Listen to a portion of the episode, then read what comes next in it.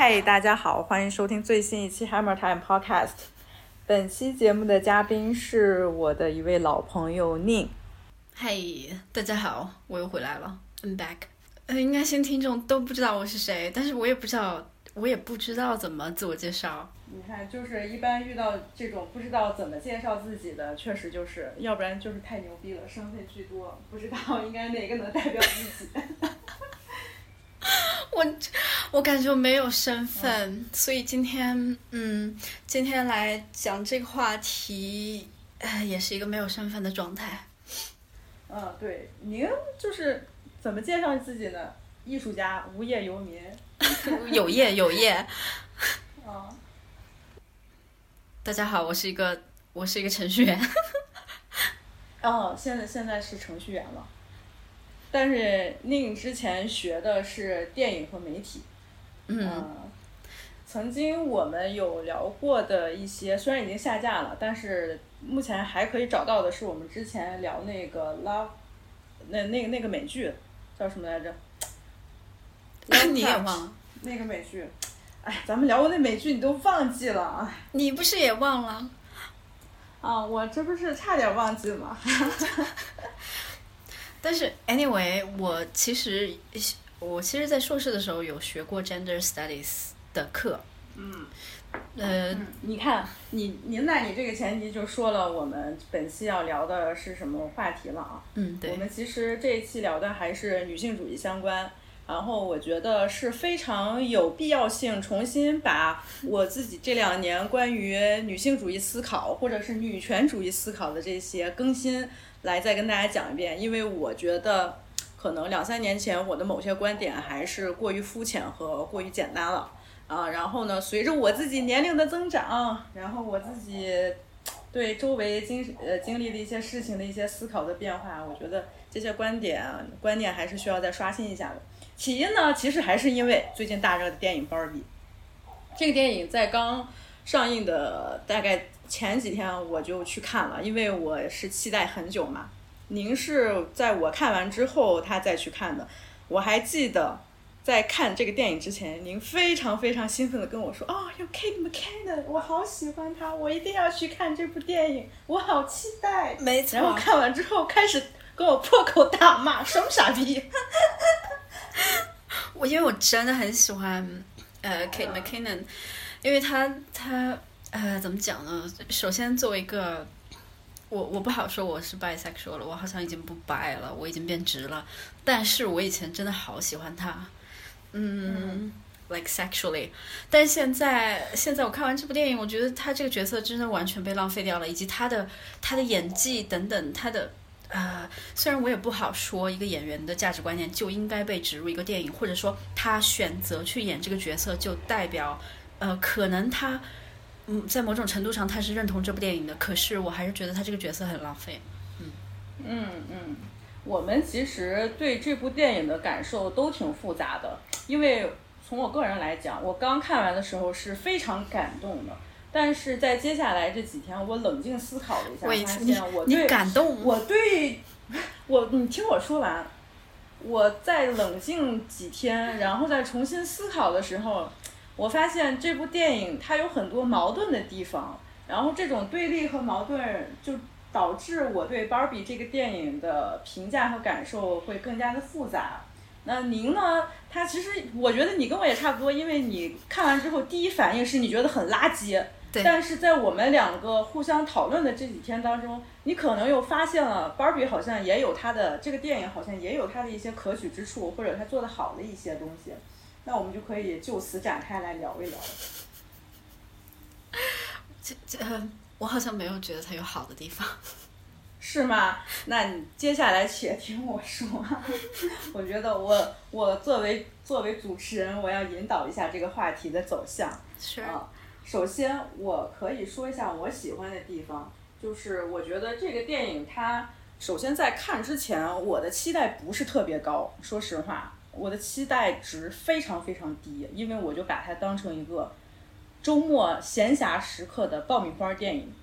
然后真的是我虽然期待了很久啊，但是我就知道它是一部商业片。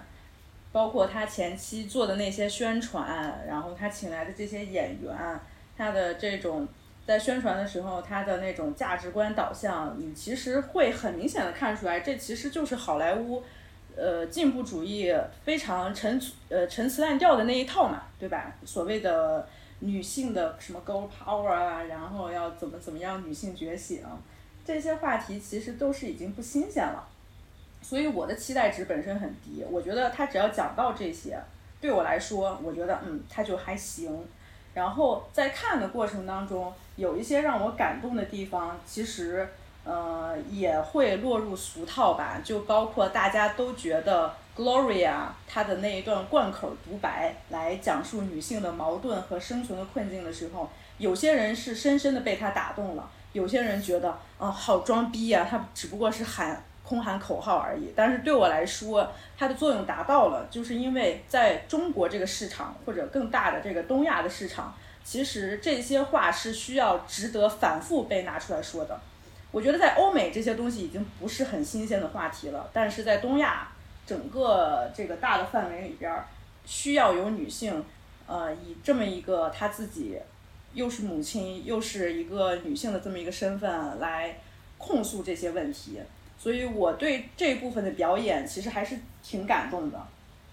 嗯，然后呢，还有一个其实就是我很喜欢她在里边儿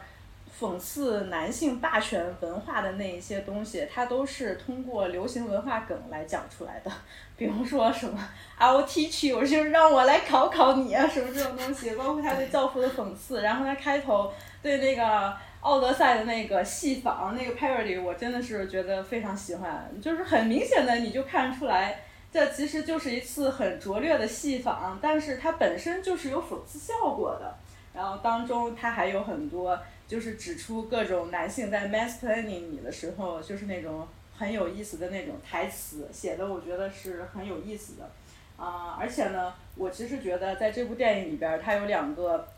很明显的这种这种对比，就是你能很轻易的看到，在面对冲突或者是需要有一个结果的时候，男性往往选择的手段是是要去战争，要去通过暴力去解决，我要去决斗。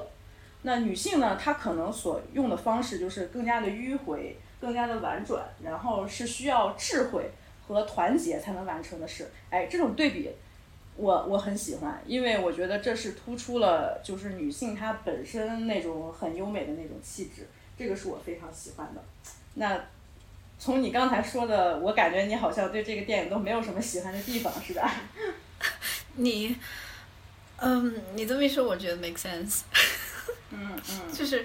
对之前觉得毫无可取之处，基本上，嗯，可能是因为，可能是因为我的偏见的确比较大，然后。可能他呃，他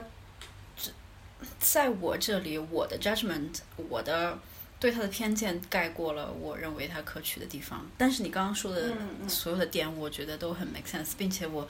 的确需要听到这样的点，因为你强调了他是在东亚的女东亚的语境下面，他的确需要反复听到那些陈词滥调。但是，嗯嗯，我我只是从个人经验出发，觉得他们是陈词滥调，但是。的确，在我们这个大环境下，我我是一个享受了 privilege privilege 的人，我我一直在一个很 privilege 的环境里面成长和受教育，所以我可能体悟不到，其实很多人还是需要那些陈词滥调的，以及 那些陈词滥调本身就是，啊，在我的印象里，我不是很确定啊，应该是上个世纪西方反复提到的一些话题了，只不过。呃，他对于西方，在西方的一个语境下，他已经非常 cliche 了。但是，的确，可能我们东亚是很需要的。但是，正是因为这一点，所以我觉得它是一个西方资本主义呃语境下的一个商业片。那既然这样的话，它是否 它是否太陈旧了一些呢？它的很多观念是否太陈旧了一点呢？是否太呃太 child's play 一点呢？就像。给小孩子看的一样，但是其实事实上你也看到了，剧剧里面的小孩子也知道，呃，这是我觉得很矛盾的一点，就是剧里面的小孩都知道一些嗯，你们这是 cliche，你们这些很 stereotypical 的东西，然后你现在说出来，让我觉得你很幼稚，所以啊，我觉得很挺混乱的，其实，但是，呃，但是。你的确带给我的一个思考就是，我的出发点是不是在东亚社会里面一个过于 privilege 的出发点？因为，嗯嗯，但是我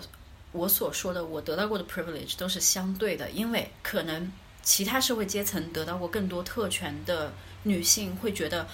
我所经历的并不是什么特权，而是对他们来说是一种常态。但是相比于大多数女性的成长经历。我能够意识到我在社会上得到了更多的特权，呃，这种事情。但是，嗯，在回归到《Barbie》这个电影本身之前，我想说一些我个人的经验，来表明为什么《Barbie》这个电影对于我来说就是一个很，就是一个很糟糕的，并不革新的一个一个一个挺。挺 Barbie Land 本身的这么一个电影，因为我想说，我想说一个呃，我想说一下我的个人经验。首先，在我说我的个人经验之前，我有个大前大前提是，我知道这个社会上有很多血淋淋的不公正的例子，然后有很多人在拼了命争取他们被剥夺的和被抑制的自身的权益。但是我是一个。相对处于一个温室环境里的，所以我有三个个人的原因想要跟 Death 分享一下，然后，嗯，让我就是这三个有有三个最主要的原因，让我不能够足够意识到，我作为一个个体，一个女性的个体，也需要投入争取所谓女性平权的这个议题当中去。嗯，首先第一点就是我我不喜欢一个受害者的身份，我厌恶一个所谓的受害者的身份，也就是说。呃，我不想首先把女性放在一个受害者的位置上，哪怕她的确是受害者，但是我更倾向于站在一个宏观的角度去看，呃，究竟是哪一环首先出了问题，导致了这样的社会悲剧。嗯，我会去看独立事件的根本原因是个体的施害者的单纯的恶意。还是社会层面上的法律体制等等的欠缺和不完善，还是说它是伦理道德、宗教信仰等等这些的束缚和捆绑？当然，后者是潜移默化的、无孔不入的，所以任何人都无法凭一己之力去对抗的，无论是男性还是女性。所以，这就引出了我想说的第二点，就是我对女性主义的理解。嗯，我自己是没有一个系统的理解。和阅读，甚至说我相当反感和排斥去阅读、去了解女性主义理论。因为虽然我刚刚提到我的硕士是学过 gender studies 的，但是这门课让我极其的头疼。因为说白了，我就在逃避痛苦，我在逃避性别议题。因为我不理解有很多简单明了的 case，我们一旦站在人性、人本和人道主义的角度去看待个体的。人的权益的时候，它就是会比从男女二元的角度分割去看待的时候要好理解和好解决的多。我们，嗯嗯，因为我们经常听到的声音是，女性怎么这样被对待了，然后男性怎么那样了。但是我想听到的是，我作为一个人，我值得这样被对待吗？我应该这样被对待吗？然后我觉得，用这样的问题去发声，能够更明确的解决一个问题，或者把它导向。问题本身，而不是导向一个性别对立。因为我知道这个听起来可能非常理想主义，可能大多数人觉得，哦，我你你这么想真的 太过美好了。但是我想要化繁为简，就是你一旦把人本的想法应用到社会上这么多男女不公平的不平等的例子上，你会发现很多事情就变得清晰了很多。怎么变清晰呢？就是你会发现它。它就是直接变成了赤裸裸的不公平，两个人之间的不公平，它不再是男性就应该怎么怎么样，然后女性就不应该怎么怎么样，而是变成了这两个人他们就是彻底权力失衡的，他们就是不对等。所以，嗯，归根结底，一个身份，一个男性或者女性的 identity，它是一个庞大的由个体组成的集体，然后这个集体。所以个体的意识形态就形成了这个集体的意识形态，所以个体的恶会形成集体的恶，然后个体的无意识也会形成集体的无意识，然后这是一种庞大的无法抗衡的东西，所以要解决这些问题，就必须要从根本上，也就是从从个人上去解决，从个人教育上，然后个人教育又和家庭环境啊、社会环境啊、social norm 等等这些环环相扣，所以要解决这些东西，它不是一朝一夕的事情，也不是一个。讨论也不是一场讨论或者一部电影就能解决的东西，这就引出我想说的第三个，我的，呃，第三点就是我在我在男女平权还有女性主义这个议题上其实非常消极，所以我对女性主义电影这类 商业片也非常 judgmental，因为如果以我刚刚提到的第二点为基础。就是在社会宏观的背景和个体教育的角度来看待这个意识形态的改变，我看不到太多的希望。当然，我没有否认它的必要性，也没有否认女性主义的发展和它带来的各个层面的划时代的意义的积极影响。因为我们当下就受益于那些积极影响，比如说曾经只有 upper class 的贵族女性可以受文化教育啊，那现在大部分阶级都可以受到教育，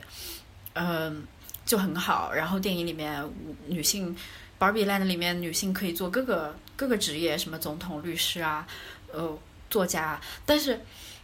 问题来了，在现实社会当中，大部分家庭对于女孩受教育的观点是：你的教育程度越高、越优秀，你的平台就更高，然后你就越容易嫁得好。因因为你，因为这个这个问题就很简单，因为女性就是能够繁殖，然后女性有一个子宫，所以。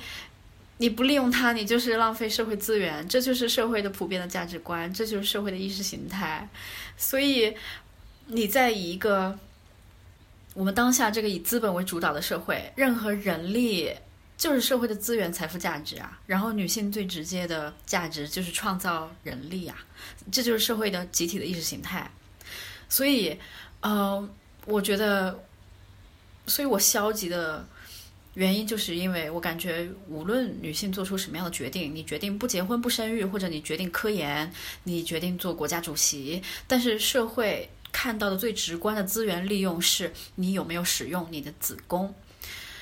呃，所以我感觉就是平权有必要追求，但是它永远不可能实现。所以我觉得 Barbie 这个电影它本身就是一个 Barbie Land，它他没有他他。他几乎没有灌输任何东西给你，他就是一个，他让你，呃，他让你在 Barbie Land 里面身份互换一下，就是，就是你只是表象互换了男性和女性的地位互换了一下，但是实际上你到了现实生活中，Barbie 他说他连生殖器官都没有，所以。这个就是究竟是电影里面想表达的是怎样一种互换呢？你连性别都没有互换，你只是表象互换了一下，然后你意识形态互换了吗？你的生殖器官互换了吗？你，你都不如那些 上世纪八九十年代还有千禧年那会儿，我们看过很多就是那那个时期的性别互换的青少年电影。我不知道你有没有看过，你应该看过吧？嗯，就是你醒过来。你做了一个梦，你醒过来，你睡了一觉，然后你发现你变成了异性，然后你以这个新的性别，你去经历了一系列的事情。嗯，我我听到有很多人评价 Barbie 说这个电影啊有什么划时代的意义。我觉得，就是说这个 Barbie 这个电影革新啊划时代啊，我觉得这 Barbie 这个电影都没有那些电影划时代或者革新，因为那些电影真正。真正提供给了你一个性别互换的立场，就是你完全，就是你你穿着对方的鞋，你在对方的身体里面经历对方的性别所经历的所有事情，这让我觉得是一种革新的态度。然后，而且，我觉得这部电影简直就是在给 Barbie 证明啊，就是在给这个世。呃，市场里在卖的那些 Barbie doll 在证明，因为每个人都很漂亮，然后每个人的身份，什么作家、律师啊、总统，他就是他就是换了一套衣服而已，他不能说服我。嗯，你，我觉得他会让我想到就是零零二零一年的有一部电影。零一年有个电影叫《律政俏佳人》，你应该知道，就是《Legally Blonde》。天呐，他就是这么一对比，我会觉得，嗯，可能《律政俏佳人》才是一部真正的 Barbie 电影，因为人家就是真的很粉啊。但是人家，你就是你真的想传播意识形态，然后唤醒女权思维的话，然后告诉现在的小女孩，你可以做任何事情，任何职业，你可以考进任何学校。那你去看《律政俏佳人》，你不要看 Barbie，你看看 Barbie 就像看了一个广告片，但是就是在《律政俏佳人》里面，你。你甚至不需要在高跟鞋和 Birkenstock 里面非得做出一个选择，才去做你想做的事情。你可以在《律政俏佳人》里面，你可以穿着粉色的短裙、套装、高跟鞋，然后在法庭上打赢一场官司。我觉得这个才是最棒的，这个而不是而不是 Barbie Land 里面那种，就是我换一套衣服，然后 我手上捧一本书，拿一支笔，我就是一个作家了，我就是一个总统了。就是这种感觉，对，所以，所以我真的不喜欢芭比。啊，好，所幸您跟我，呃，深交很多年了，我们两个是非常彼此非常信任的朋友，要不然你刚才说的这些话有太多我都想反驳你了。没，你尽情反驳，我真的很需要反驳，我很需要你改变我想法。啊，对，我不是需要改变你的想法，因为我其实也很想跟听众提前说一下，就是。我们目前在节目里边提出来的这些观点，仅仅代表我们个人，仅仅代表我自己。然后我们也其实并不想说服别人，也不想向别人证明自己我们的观点是最对的，我们的观点是最牛逼的，就是探讨。因为从很多对话或者刚才我的这个反应，大概也会看，也也会感觉出来，我对您的很多观点其实都是非常不认可的。但是呢，我们两个还是好朋友。所以我们两个现在对话的姿态就是纯讨论，然后并不是说要争个输赢什么的啊。对，首先您刚才说的，我我也要我也要先说一下，我不得不说，我我自己的想法，我我一直知道我的想法是非常片面和有失偏颇的，所以我真的急需更多的思想来，就是给我更多的 perspective，你知道吗？所以我我非常迫不及待想听到你说，对，哦哦，首先呃。按我记忆的这个顺序一条一条捋啊，就是因为您曾经在德国，他学习的，呃是比较，你在德国学习的这个专业应该就是电影与媒体，对吧？然后不得不涉及到的就是 gender study，还有关于种族的一些研究。对，然后还有电影里面那种比较突出的 male gaze，你昨天有提到过的，对对。嗯，是的。然后我觉得这些这样的背景，再加上宁老师他本身成长的这个环境，可能或者他周围接触到的人和这些事情，会对一些女性议题跟我会有很大的这个裂缝和不一样。嗯，我觉得这个就是没办法，就是你生长环境和你接触到的人所造成的。但是我们是愿意以开放的心态去交流这些事情。首先您说的就是你不喜欢。在讨论女性议题的时候，首先将女性放到一个受害者的姿态，这个我其实也是完全认同的。但是，仅仅的在 Barbie 这个 case 里边，我不认为 Barbie 她首先会把这个女性有这种受害者的身份再来控诉某些问题。嗯，对，这里面还有一个，其实对这里边没有。然后你刚才提到那个问题，可能在接下来我们还会有涉及到。然后接下来就是我再一次强调我对芭比它本身的期待，就是由于我知道它是一个大制作的好莱坞式的，呃，其实是比较想呃推广给面向更更大众的这么一些人，所以我不会强求它一定要有一个严肃议题，要讲的有多么的深刻。嗯，我知道它所有的表现的这种价值观，它想体现的这种关于女性意识的。这么一种讨论，它其实都不是有多新鲜。它并不是说我要哦拍一个电影，包括他这个导演，其实我曾经也非常喜欢，因为他是 Francis Ha 的时候，我就非常喜欢他。嗯，对，我也是。对，是我们其实都更喜欢那个时期的他。啊，这个先先不说了，就是说我我我其实没有期待说他在一部这么。呃，合家欢的让你快乐的爆米花式的电影里边，一定要提出一个严肃的议题，它才算是一个合格的女性主义电影。或者我们一开始就不应该只局限把它放在一个女性主义电影这个范畴里面去讨论。还有一个就是，我其实，在近两年我反复在想到的一个问题，就是我们坚持一种理念，坚持我们追求的一种理想的生活，坚持我们的。呃，不管是什么样的价值观，我们的政治诉求，还有其他我们对于个人的这种自我实现的追求，它其实就是一一条非常漫长的道路。我并不认为一部电影就可以解决某一些问题，我也不认为女性主义是在此时此刻的当下，我们现在就能找到一个最佳的途径。然后获得一个一劳永逸的结果，来告诉大家女性主义应该是一个什么样的生活手册，我们再按照这个说明书去生活。我不认为，我不这样认为。所以我觉得它最难能可贵的一点是，它面向了这么广泛的受众，然后它用一种非常浅显直白的，包括有很多流行文化梗，它重新拿出来，然后变编编成这种段子来 roast。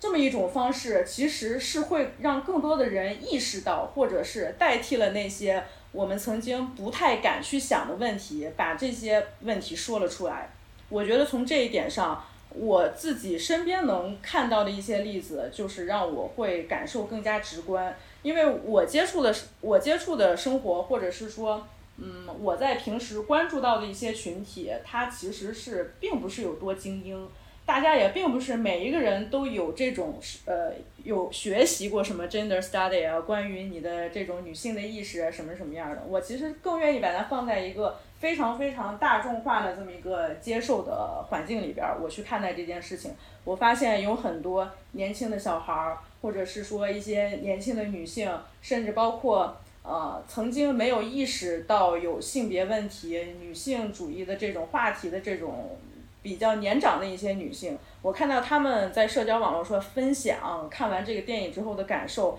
带给我的其实就是一种，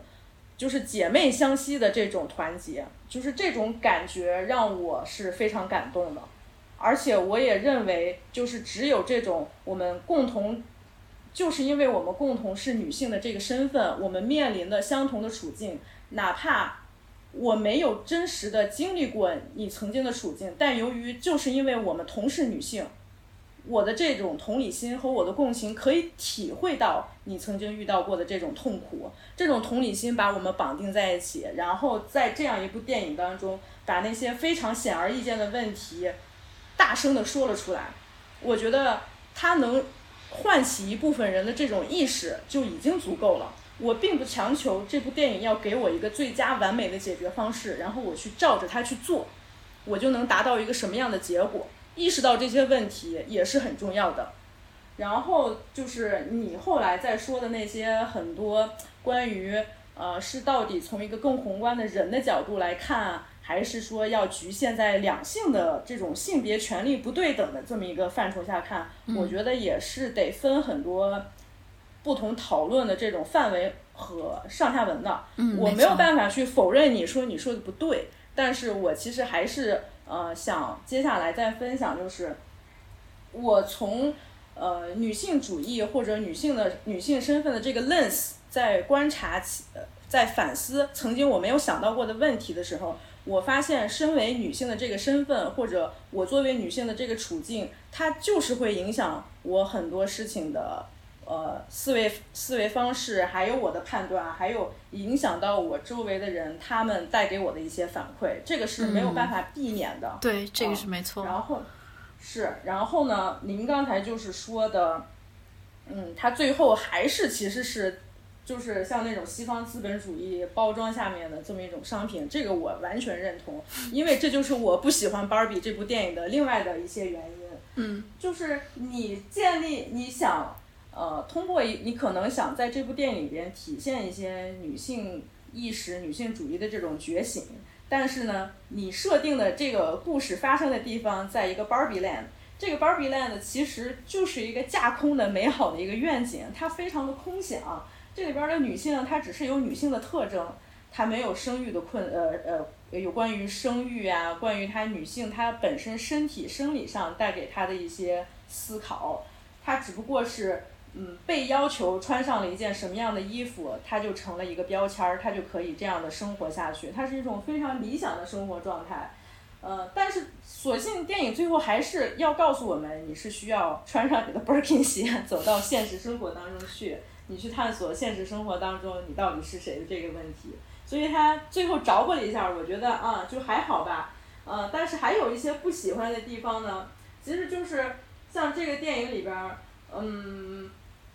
他所谓的那种刻板印象，对我来说，我仍然是觉得没有很好的让这个电影成为一个就是特别特别觉醒的这么一个故事。就比如说我们都喜欢的 Kate McKinnon 这个角色在里边是一个 Weird Barbie，然后我们对比可以看到，你在 Barbie Land 里边，你确实是很 diverse，你包括有黑人 Barbie，他可以是总统，你可以有那种 oversize Barbie，然后她虽然是身材有点胖胖的、圆圆的，但是她仍然是一个漂亮的，就是符合大众审美的一种胖胖的 Barbie。所以说，你在这个 Barbie Land 里边，你虽然倡导的是多元，倡导的是呃不一样的这种身份和个性，你要百花齐放，但是你还是有一个隐形的规则在规定你什么才是一个合格的 Barbie。真正有觉醒意识的 Weird Barbie，反而是被歧视的，是被排挤的。他的他虽然很早的就意识到了有一些问题是不对的，但是他仍然是一个局外人。他直到最后，他其实都没有真正的被这个世界所接纳，没有被他的同胞接纳。嗯我们后来甚至有了有一个普通的 Barbie，什么 ordinary Barbie，但是我们宁愿接受这种 ordinary Barbie，我们也没有办法去接受 weird Barbie。对这就说明这个电影本身在 Barbie Land 里边儿，它还是有一个隐形的规则，对，它在在教教育你，它或者是在规训你什么样儿才什么呃，一个女性应该是什么样子的。对，没所以错我也很不喜欢这一点。对，呃，当然你就说它是一种整个电影来说，它讲价值观是一种浅显的、非常表面的女性主义和所谓的政治正确嘛，当然是的。但是我仍然认为有一句话非常重要，就是这句话让它其实不仅仅适用于东亚的社会，在整个欧美的这种已经是进步主义为主导的这种，尤其是在文化领域很进步主义的这种环境下，也值得我们警惕。就是那个 King 来到现实社会当中。嗯，他被一个现实生活当当中的男人告诉他，就说父权制仍然存在，只不过是我们隐藏的更加隐蔽了。这句话一旦出现，它其实就说明，嗯，这 Barbie 的这部电影，哪怕他所说的这些女性主义的东西，它已经属于陈词滥调了，但就是由于这个现实生活当中的那个男性说父权制，它只不过是更加隐蔽了，也适用于在欧美社会里边儿。呃，给大家一个警惕、警告的作用。我觉得这个是我认为是很重要的一点。嗯，它非常适用，它非常适用西方社会，因为它在我们的在在我们东亚社会其实是非常显而易见的，但是在西方社会，它的确隐藏的更加隐蔽了。对，对，所以说你在西方社会的这在西方的这个市场当中，我们看到的并不是说啊，这不是已经翻来覆去说了很多遍了吗？为什么还要来说呀？我们就是要告诉你，你不要掉以轻心，你不要以为表面上的某一些平等，表面上倡导某一些多元，它就真正实现了我们现在女性的地位已经提升了。不，我们还有很长的路要走。这个很长的路到底是什么？也没有具体的说明书，你就得穿上你的鞋出去走一走。你要自己去认识这个世界，自己去思考应该怎么样去改变。然后再继续说，我对 Barbie 很讨厌的地方就是它的营销。我当然明白，你想让更多的人去主动的走进电影院去看这个电影，然后去支持它，去去了解它到底在讲什么，你是需要一定的营销手段的。但是在我看到的很多营销手段里边，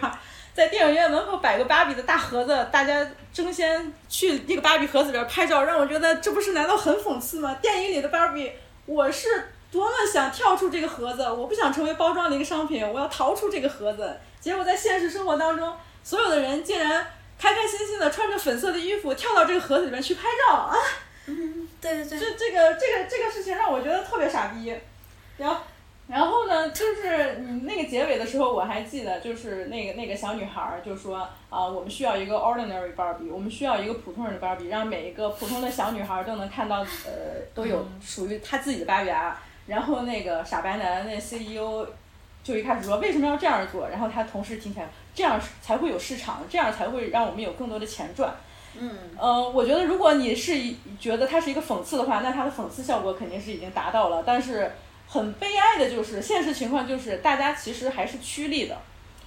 对。然后你就会发现，所有的你认为很理想的一些信念、你的信仰、你坚持的这些东西，到最后全部都沦为成了一种趋利，或者是在很消费主义的这么一套东西的时候，你的感觉是非常沮丧的。但是，我觉得这种沮丧其实才更加应该让你清楚的了解到，我们接下来的路是很艰难，但是我们不应该放弃。对，没错，这就是我刚刚最后的观点，就是说我们、我们有必要去一直追求它，但是它能不能实现是另外一个话题。但是在这个道路当中，我们会实现多少，将会很有助于我们以及我们的后后代。嗯嗯嗯，对，以及你刚刚提到这个营销，我也是我真的很讨厌他的一点，就是，呃，这么多人，他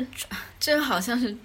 呃，近两年开始的一种现象，就是大家真的变得很 fam，就是大家在无论是男性还是女性啊，还是就是我们的 LGBTQ 群体等等，大家都开始倡导或者以变得更 feminine，变得更 fam，然后喜欢 bling bling cute，然后很 pink 的东西来来来，这这好像成为了一种 trend。最近我不知道你有没有发现，然后反正就是非常，我觉得非常八十年代的那种回潮，然后以此来宣扬我们就是喜欢 girly，我们不讨厌 girly，我们不反感这个东西，我们就是女性主义的。哦，那不是，我很喜欢这种 girly 的东西，但是我不会把它当成一个女性主义的标签儿来标榜我自己，你知道吗？就是我很讨厌，我能理解你说的是什么啊，我能非常能理解你说什么，就是你如果你是刷一些国内的这种社交网络，你会刷到关于带芭比的这个 hashtag，你就会发现有很多人矫揉造作的穿一个粉色的衣服，然后暴露自己的身体的线条，摆一个很搔首弄姿的姿势，然后说嗨芭比，呃，我觉得这跟你跳到盒子里边主动去当一个观赏的。对象主动去当一个性化的玩物，没有任何区别。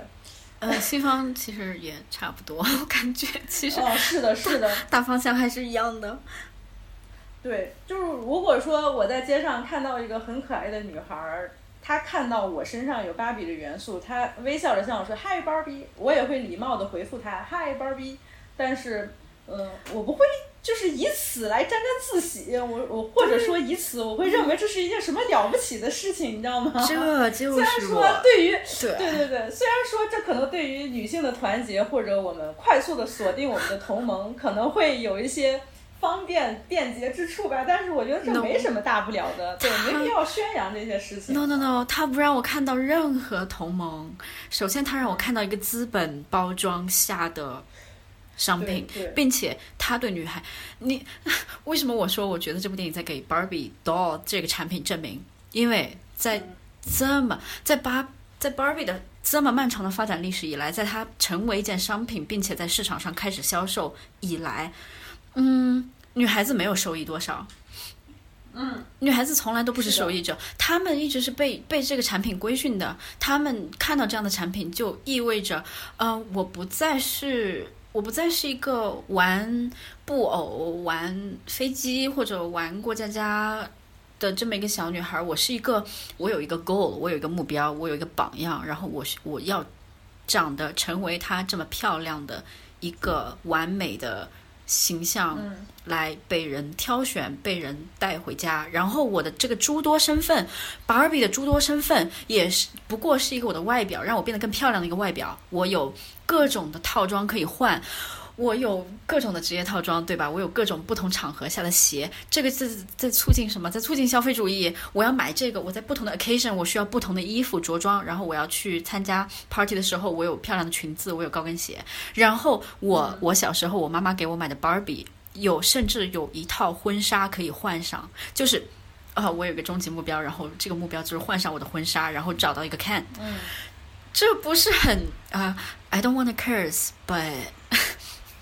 对他可能在 Barbie 发明的这个初衷，他那个发明者、那创始人，他不是说，就是不想不想让 Barbie 成为一个母亲或者成为一个妻子嘛？他就是终身未婚未育。然后他本人和他原型的那个女儿其实也是这样做的。但是他实际变成了一个商品之后，他所有的初衷都已经被人忘了。哪怕我们后来知道 Ken 这个角色只不过是作为 Barbie 的一个陪衬，但是这这就是最有意思的一点，Ken 明明是一个陪衬，但是为什么好像每一个女孩最后都希望找到自己的 king，把 king 又当成了一个白马王子这样的存在，这个就让我很不能理解。你说白了，你其实就是还是在在在让女性她选择她可选择的做可可以选择的这些人生更加的狭窄了吗？你到最后难道你就是你就就是要成为这么一个花瓶儿，然后找到一个当时的审美看起来还不错的一个男的吗？我现在觉得 Ken 其实真的特别丑，这个跟告诉你没有关系，就是 Ken 本来就很丑。以及我觉得 Ken 的篇幅也太长了，like girls。如果你想有一部电影是关于 Barbie 的，关于我们自己的，关于 How we wake up，我们找到自己的 identity as a girl, as a Barbie and as a woman，那为什么 Ken 的篇幅那么长？然后 Ken 在现实社会里面的确他找到了他的一席之地，然后他发现他可以运用到 Barbie Land，对吧？然后，嗯嗯，然后最后，最后我们在拍一个 Barbie 电影的时候，我们要给男性一个让男性也觉醒的过程。就说明女性其实女性的这个女性就是太博爱了，就没有办法。女性难道就天生就是圣母吗？不，这个博爱其实是我们的力量，对不对？这个呃，女性的力量在于哪里？女性的力量在于 catering，在于嗯。我不想说女性的力量在于 serve，虽然女性最从事的最广泛的行业还是服务行业，为什么？因为女性的特质，女性的力量在于我们真的很体贴，很照顾人，我们很有同理心，我们很细腻，我们很温柔，我们很温和，我们有这个强大的可以，嗯，用我们的那种柔和的感情。来包容和爱别人和理解别人的方式，我们有这个强大的能量，但是我们用在什么地方？我们我们为什么用在奇怪的地方？我们用在帮助 Ken 找到他的自我，然后让男性成长。这个这个这个下半段这个结局让我非常的 mad。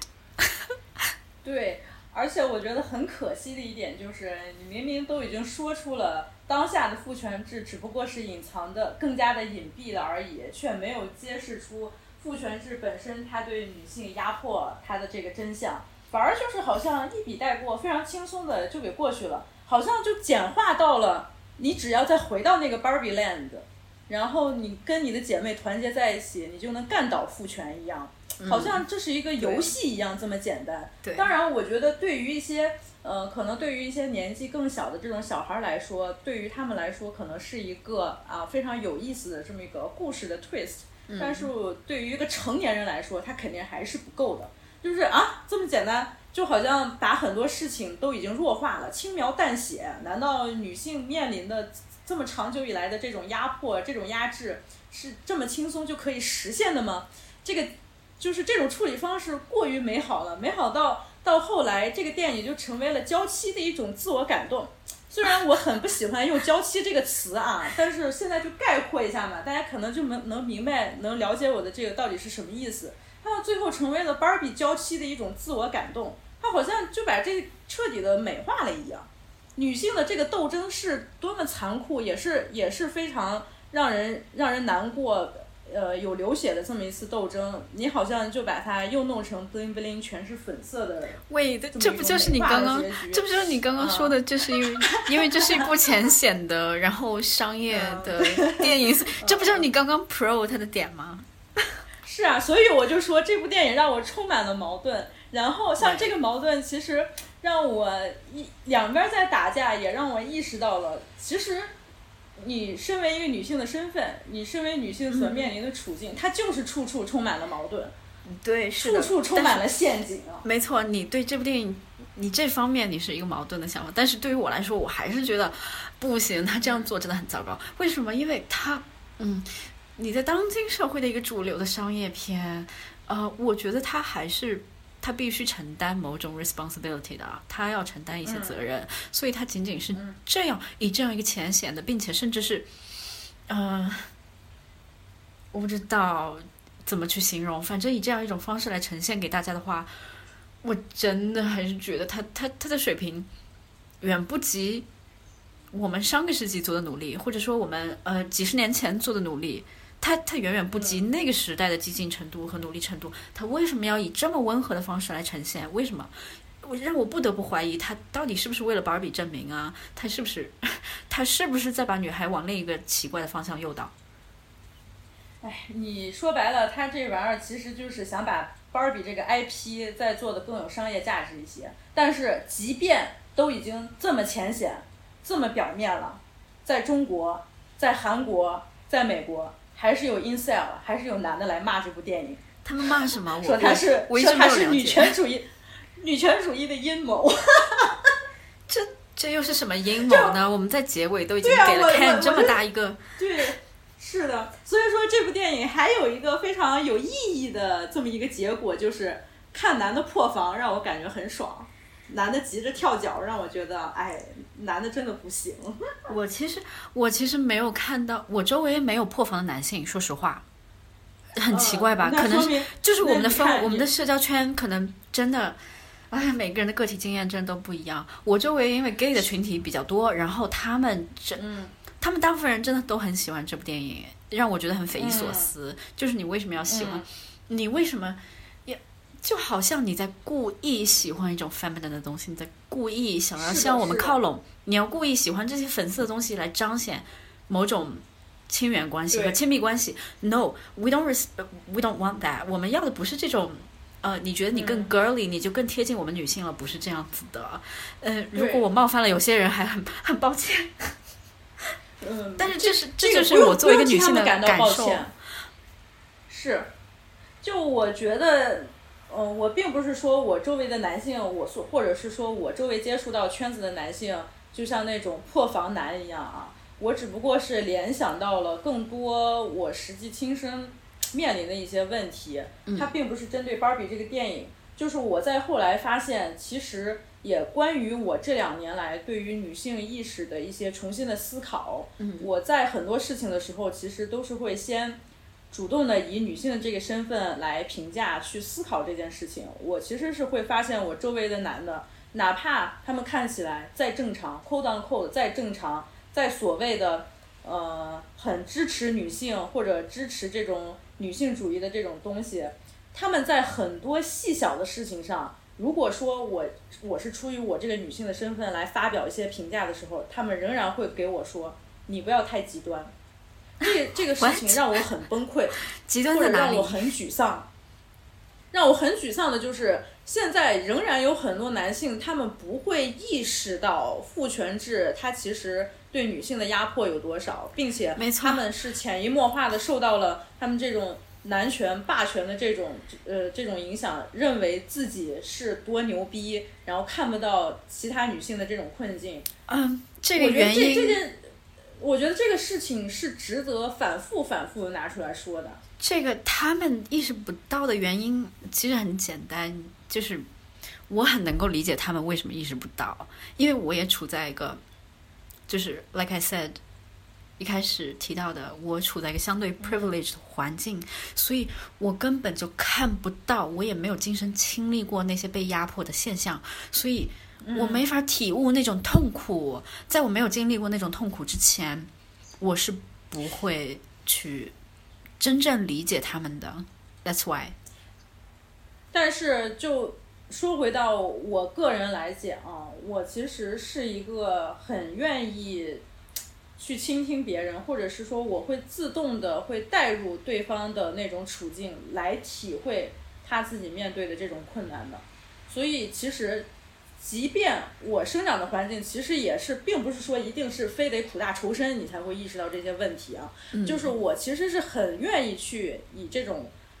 我也不能说特别同情人家，就是我自认为我的同理心还是比较足的，所以我。即便是我没有体会到对方面临的真正那些困难，但由于我们同为女性，对我可以就是感同身受，对他所面临的问题感同身受。然后我以这个身份来，以这个角度来表达我自己的一些呃价值观和我的一些信仰的时候，周围那些看起来很正常、所谓正常的男性都会觉得我是很极端的。对，没错。又你你又不是你。又不是你遇到这种事情啊，或者说我怎么就不知道会有这样的事情？对，所以我才认，所以我才是觉得，哪怕是再浅显的女性主义，哪怕是表面看起来再极端、再激烈的女权主义，我就得要说，我就反复得说。所以我觉得中国的，尤其是在东亚这种环境里边长大的女性，他妈的再激都不过分，激女就是得激。没错，这但是 wait。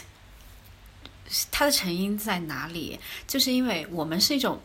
我们是一种很典型的女性思维。当然，这种女性思维，我我并不是说我们被塑造了这样的女性思维啊，而是说我们可能在就是在生理上、在科学上、在神经科学上等等这方面的领域，我嗯，我暂时不知道怎么说清楚。但是，but anyway，我们就是这样的思维方式，我们天生更具同理心。但是呢？男性为什么他不能感同身受，以及他会对你的那些想法产生疑惑？说啊，你没有经历过，你怎么知道呢？你怎么会知道？你是不是太极端了？他们为什么不能有这个同理心？他们为什么不能感同身受？因为在某种程度上，男性就是男权主义，就是男权社会的受害者，也他们也是受害者啊。就虽然虽然我刚刚已经说过了，我讨厌这个受害者的身份的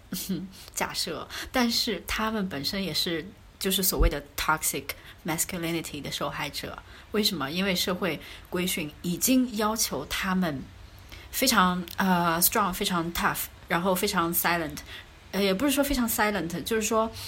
嗯，你要是一个强壮的形象，然后是一个能够照顾家庭的形象，然后是一个能够赚钱养育起整个家庭的形象，这就是他们在男权社会上受到的压迫。他们，他们不敢于去表露一些或者。或者他们不屑于去接受自己拥有体贴、细腻或者一些女性特征的气质的东西。嗯，社会规训不允许他们拥有。我觉得你说的其实是可以另展开话题来聊一聊的。哦，对，没错。不过我我 就是我仍然觉得女性所谓的她更加的细腻、更加的温柔、更加 considerate。它并不是天生的，这也是这个环境要求我们这样做的，然后我们就这样做了。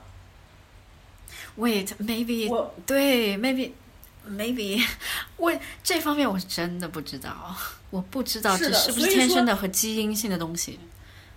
没错，就是尤其话说到这这份儿上啊，就是有很多东西我们其实是没有结论的。嗯，我们现在就想。可能每一个人他天生的这种这种东西，就是天生就具备某些性别他的这种特质吗？所谓的 feminine 和和那种 masculine 到底是应该怎么分别定义的呢？就很难讲，因为本身我也不认为我是一个对 gender study 就是很透彻的这么一个人，因为我只是在我感兴趣的这些地方，我愿意去学一学。但是你放到更大的范围。我自己是没有把握能把它聊好的，我自己本身也不是一个专门系统性的学习过这方面知识的人。但是就从我自己的感受来讲，我觉得女性的，我为什么说女性遇到的困难重重，处对女性来说处处是陷阱，就是很多很多地方，你再重新以女性的这个角度再来思考的话，你就会发现我们身上全是枷锁。我们自认为那些属于我们自己的很美好的这些特质，属于很 feminine 的这些特点，甚至最后好像其实全都是另外一种压迫造成的。Right，你你这么一说，我突然想到，我刚刚说的可能或许是不对的，因为它它可能并不是基因性的东西，而是漫长的、很漫长的历史发展以来导致的，我们进化成这个样子了。就是是的，就是甚至包括我们的母亲、我们的外婆。我们家族当中的女性，她其实就是在在我们成长的时候，她们就是这样的，然后她们也会告诉你，你你是需要这样的。就是对，就是 generation after generation，就是是的，就是女性的进化变成了这个样子。对，所以我说为什么说女性的到到处都是陷阱，就很有意思的一个呃，我觉得可能是微不足道的一个小事儿啊，不知道就是相不相关。就是我上周不是去攀岩去了嘛，嗯，然后我。就是跟大家瞎瞎鸡巴分享，就是我第一次去攀岩，然后是我的另外一个好朋友带我去的。他是一个比较有经验的玩攀岩的人，也不是有经验吧，他就是稍微对我来这种小白来说，他比较有经验。然后他自己也是一个女性意识非常强烈的人。然后我当时在呃，跟其他人一块儿听教练在分解动作，讲解你应该怎么去往上爬，你应该怎样使劲儿，然后接下来教练就会让每一个人去爬那个爬那个攀岩的那个墙壁，你去试一试。然后当时呢，就是呃有两对情侣，这个女生在开始爬的时候，她就会非常非常的害怕。然后我觉得她她是她其实。这个东西真的一点儿难度都没有，你知道吗？就是对于一个初学者来说，你把手放到那个石头上就行了。那可能对于我来说，这种东西我是因为我是比较喜欢运动，我平时经常有运动，所以对我来说，我觉得这个一点儿难度都没有。但是我不知道为什么，对于一个身高看起来比我还要高的，然后看起来肢体还比较协调的一个女生。在那个岩石，在那个岩石壁面前，她为什么要表现出一副特别特别需要人照顾、特别手足无措这么一种娇妻的样子？就是引号 娇妻的样子。我就发现所有的这些女性呈现出来的，我需要被人拯救，我需要被人指导，在面对体力、在面对运动的时候，我是一个。特别傻逼的这么一个形象，特别傻白甜的这么一个形象的时候，他已经潜移默化的认为，就是这个墙壁我是爬不上去的。但是这这个问题就是你你只要把手放在那个岩石上，你扒住就行了，就这么简单一件事情。这个女生在那儿就是大喊大叫，觉得啊我好害怕呀，爬上去怎么办呀？我不知道下一步应该怎么办。然后她的男朋友，她的男朋友跟我们一样，也是一个小白，从来都没有玩过攀岩，然后就在旁边。就是大声在那指导他，哎，你手爬那儿呀？你这个左脚往那儿走啊？你这么走啊？然后当时我甚至没有觉得这有什么不对。然后我旁边那个女性朋友说：“操，男的真他妈傻逼！他是教练吗？他懂什么呀？天天瞎嚷嚷，这就是男的，你看见没有？” 哇！我当时听我说，我说，哎，我说，哎，对哦，幸亏这个女性朋友在这在这。那个吐槽这个男的，他就是悄悄跟我吐槽说：“操，男真傻逼，他是教练吗？他自己什么都不会，瞎指挥什么呀？瞎指挥。”啊，然后这个场景，这个场景非常点，你知道吗？对。就第一点的就在于，包括我刚才说的，女性她一旦面临到你好像需要一个体力，需要运动。来去完成一件事情的时候，她首先就自我矮化，就觉得这件事情我办不到，我需要有人的帮助。然后我旁边有我的男朋友，我的男朋友可以告诉我怎么做。但是这个男的他妈的他也是傻逼，他自己攀岩的时候跟个癞蛤蟆似的，然后他还自己在那指点江山，指导他的女朋友应该怎样爬，他完全就没有意识到，首先他不是专业的教练，他这样瞎指挥。可能对那个女孩造成更大的心理负担。再一个，他让我们周围的人感觉很不适，就是这个这个非常点，但是非常日常的情景。我希望大家听到这里的时候，大家都回想一下，你在生活当中无处不在。嗯，对，没错。完了，这次攀岩之后，我就跟我那个朋友聊了很多，然后我就发现啊，我操，有很多事情。假如说我那个朋友当初没有在我耳边小声吐槽那个男的特傻逼，我甚至就。这件事情我对我来说都不是什么，我就觉得哦，可能是呃一对小情侣，这女的不知道应该怎么爬，这个男的在指导她而已。我都没有想到说，哦我操，这个男的真的好讨厌呀！他又不是教练，他在那自己瞎逼逼，然后还影响其他人在那攀岩。他算老几啊？他是谁呀？他也不专业，他就觉得自己是个男的，他就指点江山。而且这个男的又发生了一件非常点的这么一个行为，就是男的总觉得自己是运动天才。男的总觉得自己在面对这种需要体力、体呃和这种运动的事情的时候，他自己会无师自通，但其实他自己就是爬的跟癞蛤蟆一样。他的这种自信，他的这种自信也是这个父权社会带给他的这种这种无能的自信，你知道吗？当他爬不上去的时候，他又开始无能狂怒。哎呦！就像就像就像那种就是呃，千禧年之间美国青少年电影那种典型的很对立的男性形象、男高形象，一一个是橄榄球队的那种很牛逼的运动很好的，然后很 popular 的男生；一种是那种 nerd 很书呆子，然后很弱不禁风，然后很自卑。因为为什么自卑？因为就是就是这种。父权和这种有毒的 toxic masculinity 灌输给他们的啊，你们你们是那儿的，然后你们你们体力上很不擅长，所以你们就应该自卑。为什么？这就是这就是漫长的历史发展形成的呀。因为因为农耕社会还有冷兵器时代，一切都是靠暴力得到的，一切都是靠体力争取的。你你要你要吃饭，你就必须下下田，然后你下田做苦力。必须都是男的有体力才行啊。然后要争夺国土、争夺领地，你必须要打仗。那打仗当然还是靠男的。那有了打仗，就有了政治，有了国家。有了国家之后，那因为打仗的人都是男的，所以他们成为拥有话语权、和政治话语权和经济、金钱话语权的，全部都是他们。所以这这样漫长的发展下来，无疑到现在的社会，这个东西是很难移除的，因为它这么多年的根基都在那里。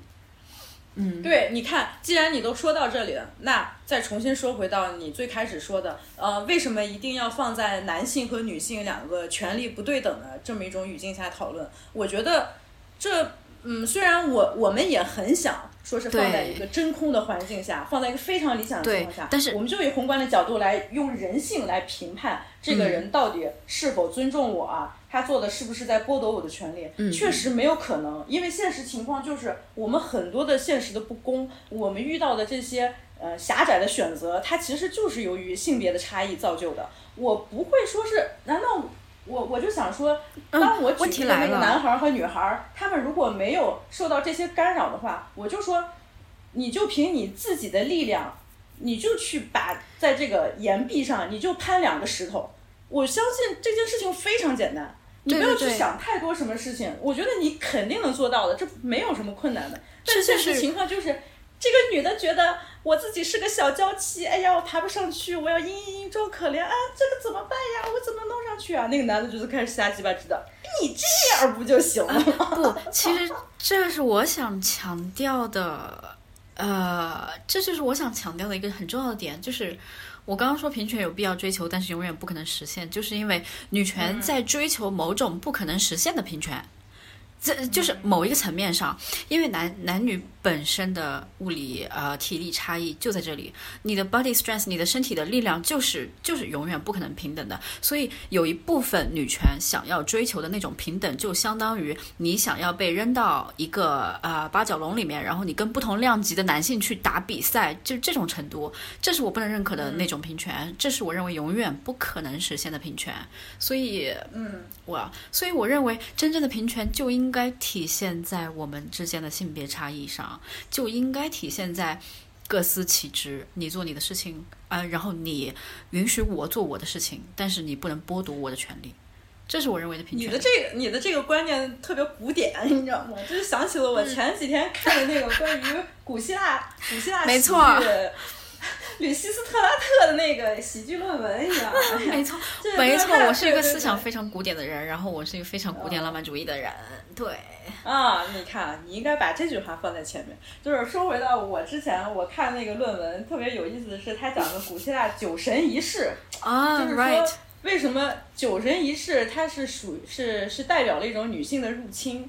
然后它里边有很多争议的这种话题啊，但是说回到酒神仪式它本身的这里边来讲，酒神仪式当中有很多男性会打扮成很 feminine 的这种形象，嗯，然后女性呢，她会在这个时候，她可以在这个节日庆典当中，她可以抛开自己的孩子和家庭责任，然后她也可以穿得很隆重，去山头上喝大酒，跟大家一块儿庆典啊，一块儿去玩儿，然后这个这个形象，嗯。很长一段时间被认为这是女性的一次觉醒，或者说女权力量的一次体现嘛。当然到后面还有很多的批评，就是说啊，那其实女性最终还是回归家庭，什么什么起到起不到什么实质的作用。但是它里边有一句话，我觉得很有意思的就是，嗯，在古希腊这种仪式里边，男性打扮成女性，他其实是阉割掉了自己男性的这个气质，是 masculinity 的一种阉割。呃，因为酒神他本身就是一个呃性别并不是那么强硬的，是一个男性或者是一个女性这么一个角色，他是同时有阳刚和阴柔并在的这么一个人。然后呢，男在酒神仪式当中，男性打扮成女性，他这种僭越并不是要把男人变成女人，而是要表达对两性气质平衡条件下构建社会稳定的一种夙愿。就是说，可能在古典的一种价值观里边，男性和女性他就是有差异的。他也认为男性就应该从事公共政治生活，他可以是一家之主，然后女性要照顾孩子和家庭。他要强调的，其实他的目的是促进社会的稳定。No No No，我所说的各司其职可不是这种角色的各司其职，这是一种在我看来是完全是国家机器用来维护社会稳定形形成的一种呃思维，它绝对不是古典的。在我我这里的古典是一个非常非常异教的、非常原生态的，它早于基督教、早于天主教的起源的这么一种古典。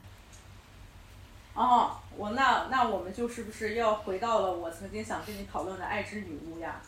？Right，就我对我想强调的是那个价值观，我觉得那个价值观是非常优秀、非常智慧的一个价值观，并且审美极其好。那个电影审美也太好了，因为它，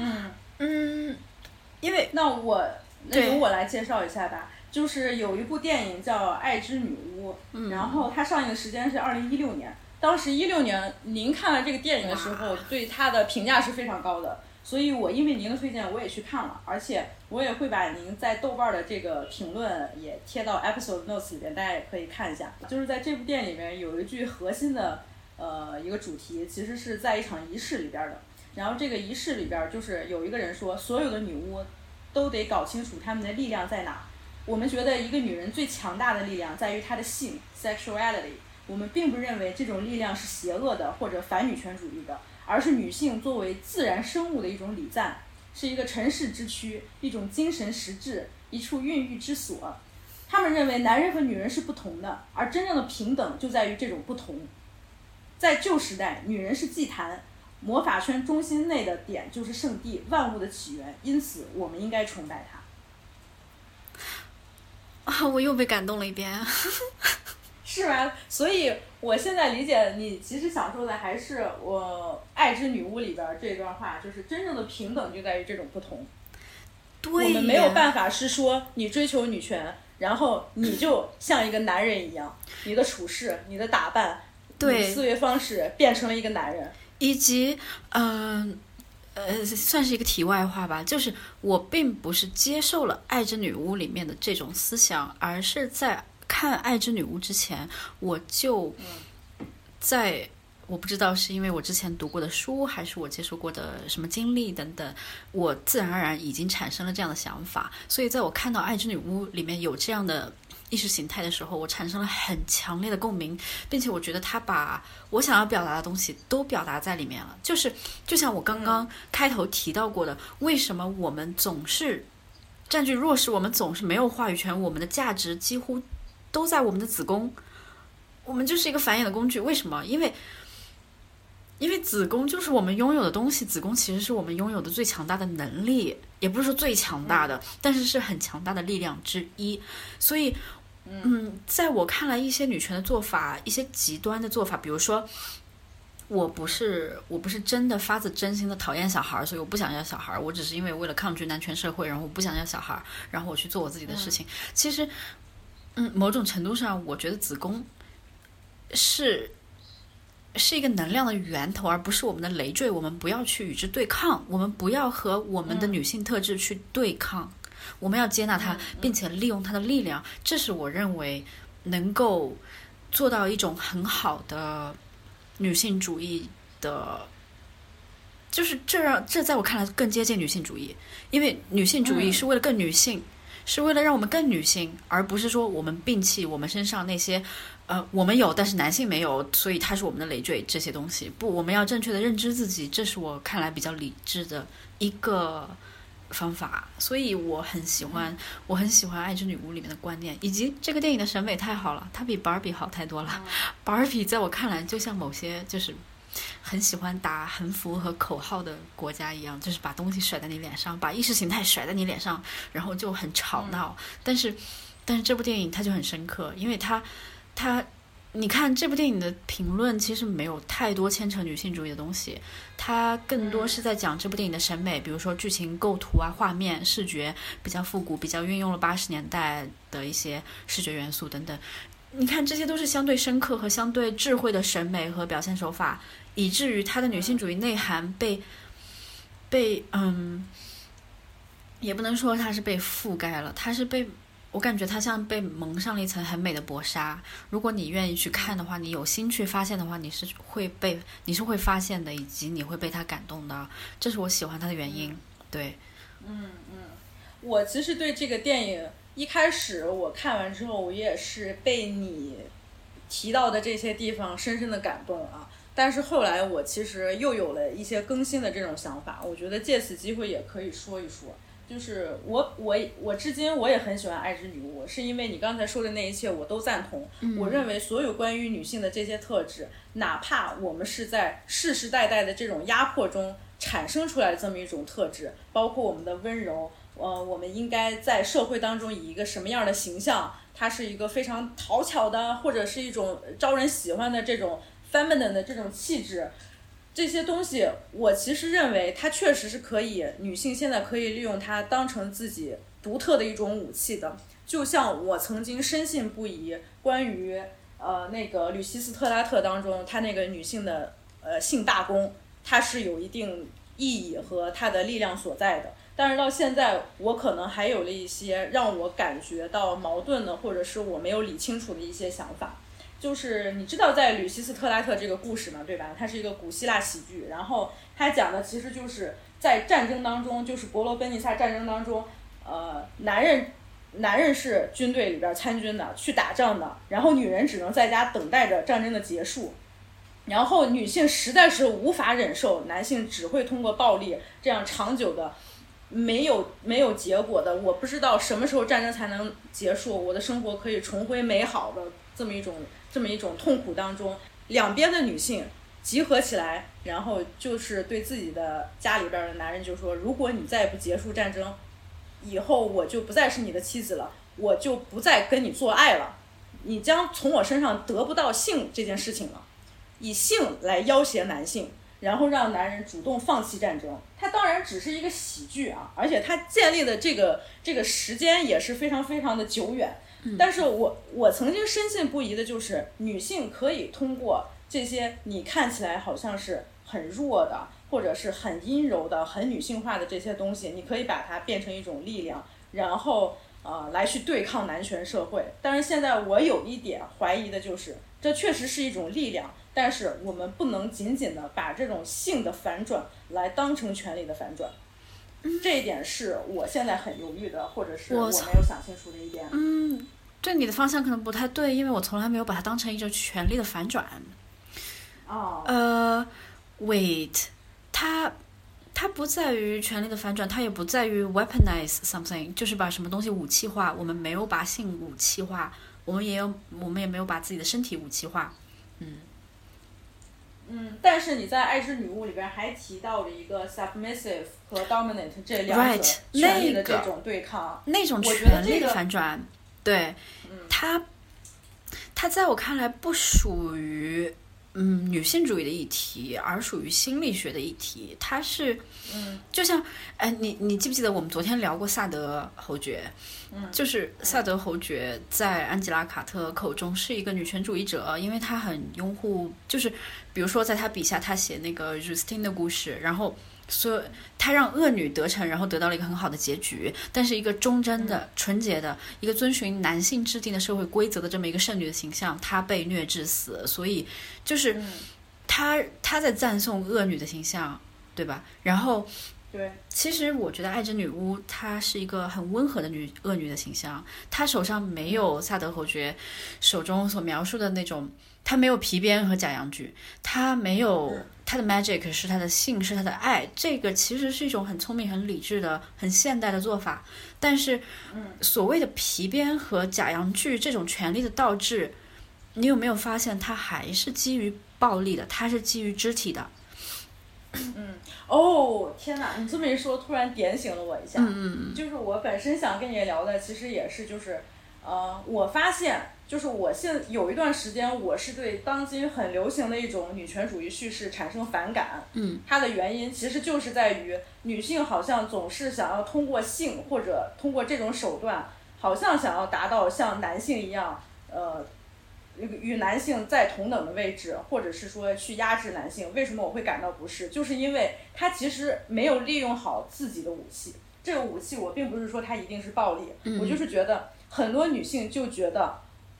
我通过成为一个男人，我像男人一样，这就是我平权的终平权的终点。嗯，我现在觉得它其实是非常，嗯，反正我是不赞同的。这是不可能实现的。你 there's no way 一个女性可以变成一个男性，除非你去做变性手术。但是呃变成一个 trans 也不代表你呃你的性啊呃抱歉，I'm not going there 我。我不想讲 gender，但是就是说，嗯，就是说有些有些性别。呃，就是不要被，还是不要被那种 toxic masculinity 所裹挟吧，不要被它蒙蔽和欺骗，不要认为所谓的 physically strong 就是 strong，然后 mentally weak 就是 weak。你你可以，你被允许，你被允许有任何这些综合的特质。嗯，对，是的，是的。然后这就让我想起了，我之前不是也跟你，有时候我跟您之间互相吐槽，就是。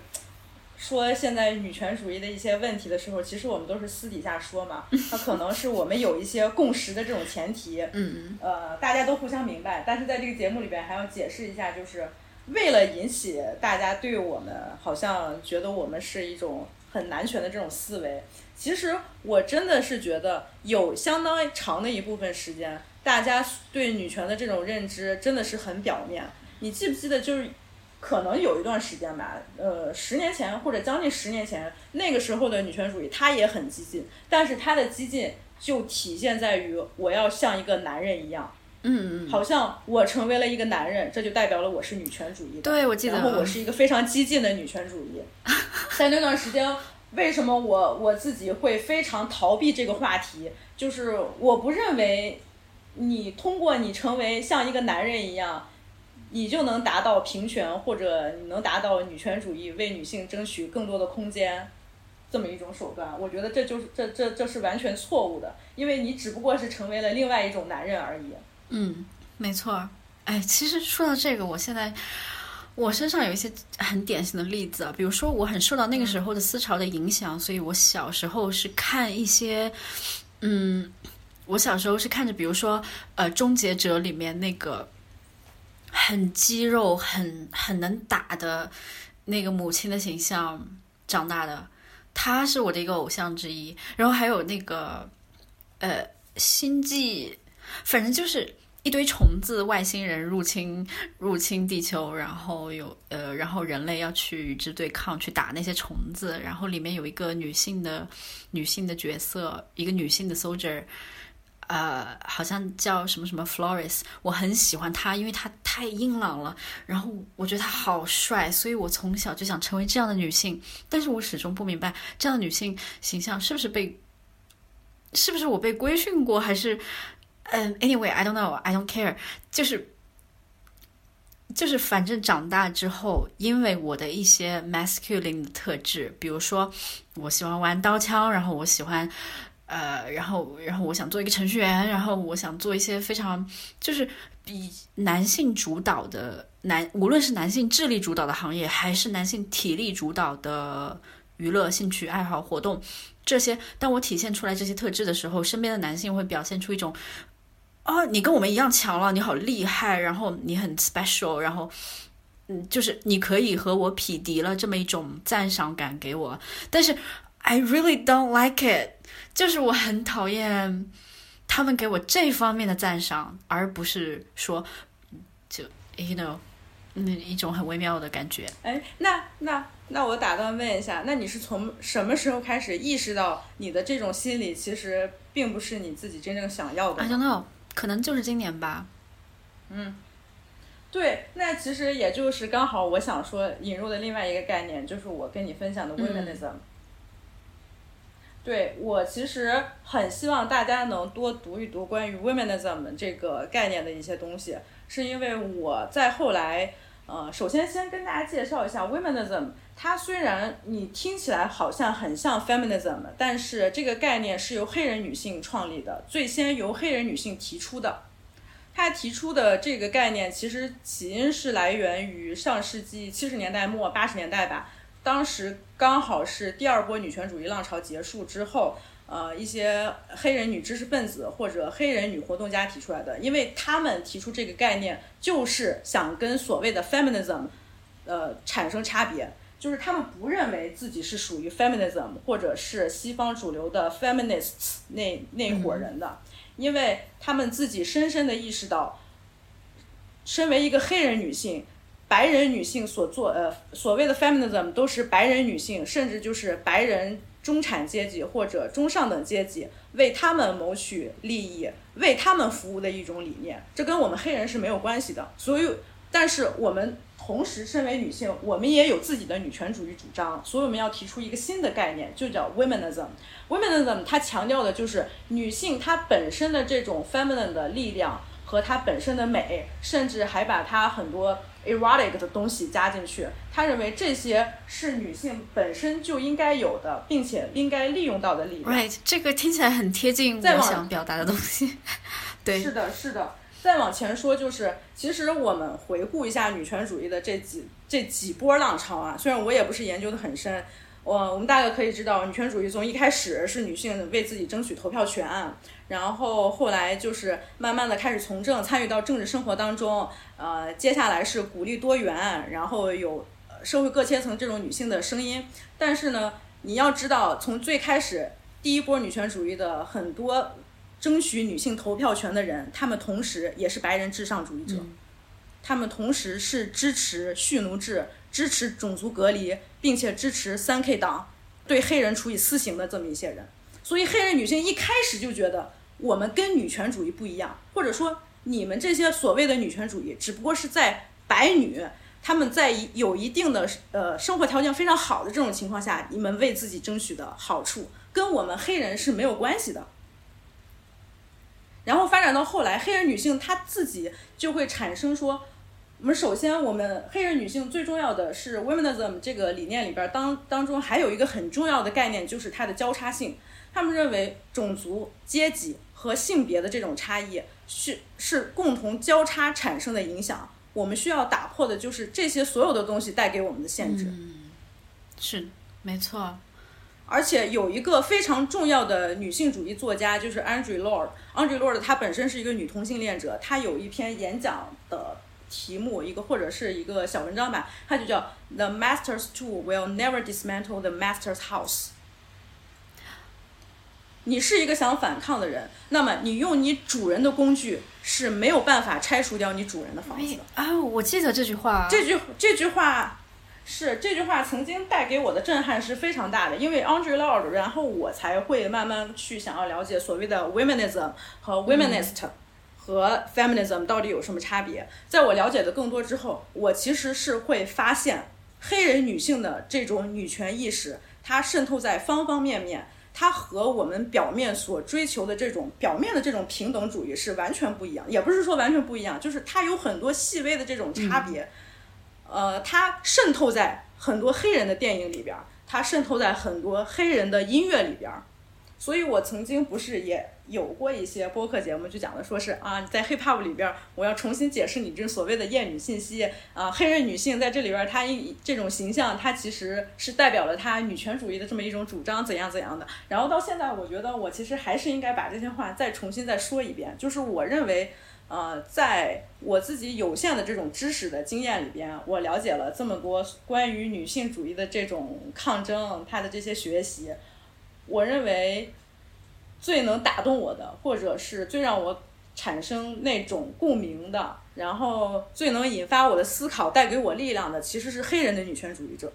因为我从来我也不会觉得我跟白人女权主 主义者他有太多的相似之处，你知道吗？因为在中国，你面临到的又是另外一个问题。但是呢，womenism 它也有一定自己的局限。就比如说，现在有很多的学者讨论 womenism，他就说啊，上个世纪有很多黑人女性在提出这个观点的时候，她确实是，嗯，也是呃，唤起了很多黑人女性的这种斗争的这种意识啊，怎么怎么样。但是呢，她其实还是回避了很多问题。就比如说，呃，当时的那些黑人女性，她们其实是有一种非常保守和传统的这种家庭的观念的。她认为女性很重要的还是最后最后要回归家庭，这种家庭的稳定才是平等很重要的一个原因。怎样怎样巴拉巴拉，因为这个，呃，很多黑人他们确实是受这种宗教的影响太深嘛，所以他们有很多这种价值观是相对于保守的。但是我觉得放到我们现在来说，仍然有很多值得学习的地方。嗯，包括那个曾经那个黑豹党那个女成员 Angela Davis，她曾经也写过关于种族和关于女权的这些书。啊、虽然我也不是说全都有读过啊，但是我也非常推荐大家都能了解一下。我也没有读过，我很需要去了解，因为我感觉我 womanism 非常就是呃比 feminism 更贴近我的 preference 一点。是的，就是你现在再回想起来，我发现，呃，也就是我刚才说的那个阶段，十几年前，大家好像总是非常热衷于像一个男性那样，好像是成为一个男性就代表了你自己在女权的意识上非常的先进，怎样怎样，这些先不讲。还有一个，我当时就是我为什么感到一个非常不适的原因，就是当时我也是入了很多讨论的这种小组啊或者什么。我看到大家在讨论的东西，完全就是那种非常书面化的、非常理论性的那种知识。大家天天揪着这个理论在吵架，在讨论。然后我就觉得，这到底这可能啊，理论当然是非常重要的，但是实际生活当中，尤其是在中国，我们很多在中国这些没甚至没有意识到自己在因为性别而受到压迫，在受到种种限制的这种女性，她们没有途径去接收到这些理论知识的时候，我们能为她们做什么？是，我想到一个非常有意思的地方，就是，呃，我曾经还有一个呃经常聊天的那么一个朋友，有一次也是闲聊的时候，他就说，他当时也在一个非常有名的一个媒体工作嘛，他就说，哎现在我们这些媒体天天讨论这种女性的这种理论，天天又是在公众号上发表一些女权主义的这种论著，在这好像讨论的热火朝天。但是你看这些讨论群里边的这些人，他们还是在卖弄自己的学识，说来说去还是这种非常表面的，充满了各种主义，充满了大话的这么一种观点。你真正实际，你你觉得对于那些真正需要帮助的这些女性来说，这些理论有什么用呢？你能把这些理论能真正的帮助她们吗？她当时提到了一个，她当时提到的特别有意思的例子，就是 当时在快手还是在一个什么上，呃，特别有名的这么一个女主播，她天天就开直播在那骂男人。她说：“你看，我觉得这才是女权主义者，这才是我们中国女性需要的女权主义者。”就是要把这些你看起来好像是很狗血、很抓马的这种感情的东西拿出来骂，然后骂男人在这个感情当中有多么不负责，然后从而让大家都擦亮眼睛，让女人不要陷入到爱情的陷阱里边。告诉女人自强自立，自己出去工作，自己挣钱养活自己，这才是中国女人，中国最广大的女人所需要的女权主义。然后我当时听完，他他其实也是他，我忘记他专业是学什么，但是也是非常那种严肃的那种社科类那种学科啊。他当时说完这个，我特别好笑，我说啊，你还看快手呢？他说他可喜欢看那个快手主播了，就是那个快手主播天天在那骂男人，说男人不行。他说这才是中国女性最需要的女权主义。我说嗯，说得好。Right，这就是啊、这其实就是一大部分原因。为什么我在开头说过，我不喜欢，我也讨厌去阅读女性主义理论还有 Gender Studies 这门课所提供给我的所有阅读材料，因为 I just 我觉得它它非常的飘，嗯，对，对，是很飘，而且在中国确实是你要考虑到另外一种不一样的这这个环境嘛。然后其实我其实还想在在这里边说的，在这期节目里边说的就是，嗯，我自己在女权，尤其是在女性这种想法上的一种转变。我之前其实是也是有那么一点点精英主义的，呃，这个是我当然反思，就是我自己曾经是觉得，呃，有另外一波女所谓的女权主义或者女性主义，她们其实也就是好像只是纠结于非常表面的一些东西，比如说她们虽然也在呃在支持说女性应该独立怎样怎样的，独立女性应该怎样怎样的，然后呢，他们所批判的一些对象或者经常讨论的一些话题，让我就觉得特别小，就是扣堂扣的特别小，就比如说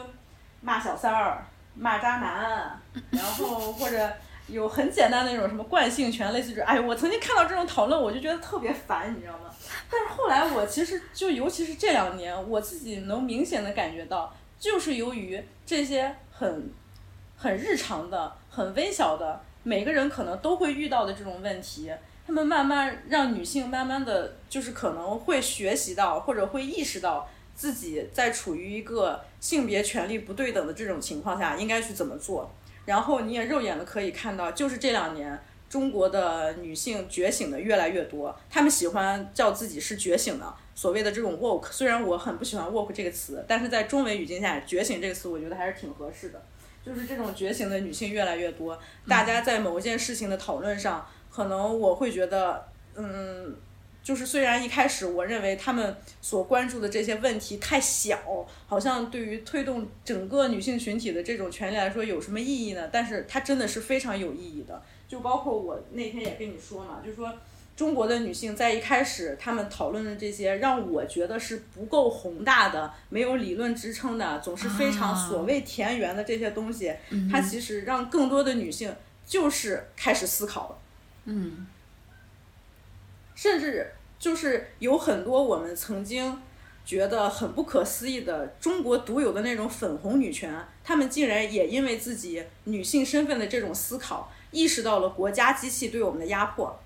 她甚至开始了政治上的觉醒。现在的女性主义已经意识到，女性她就是一个没有国家的人，她不。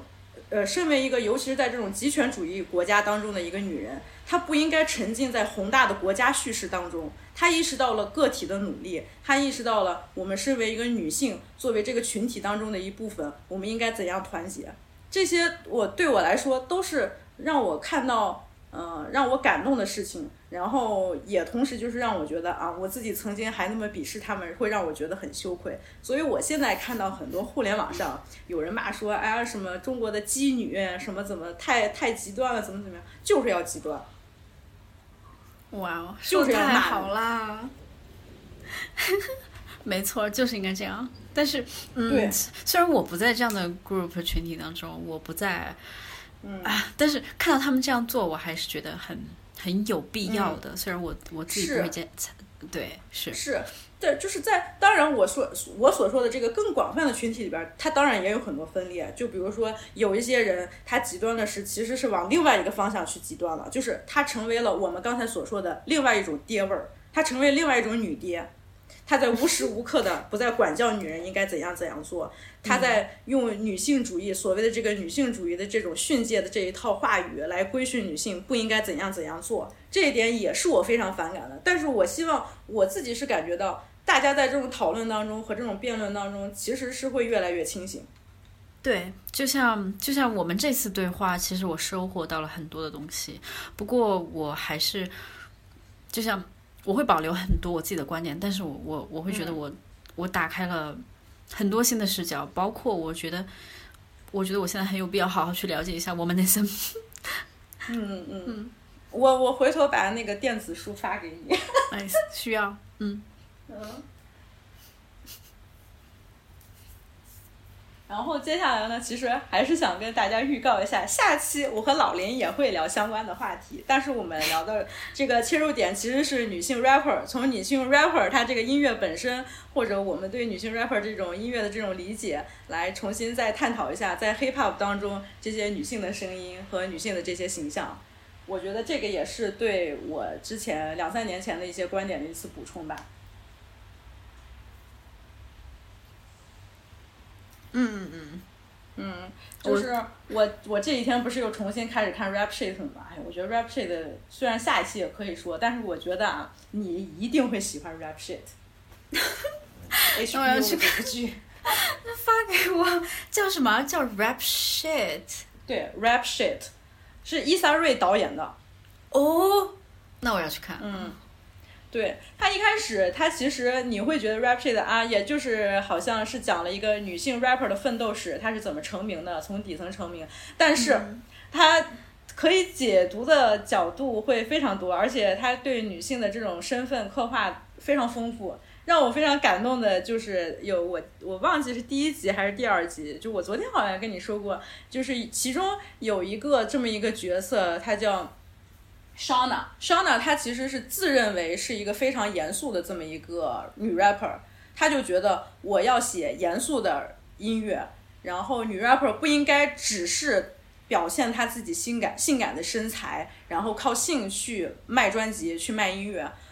所以他一开始把自己的形象打造的是那种有点很就就就是，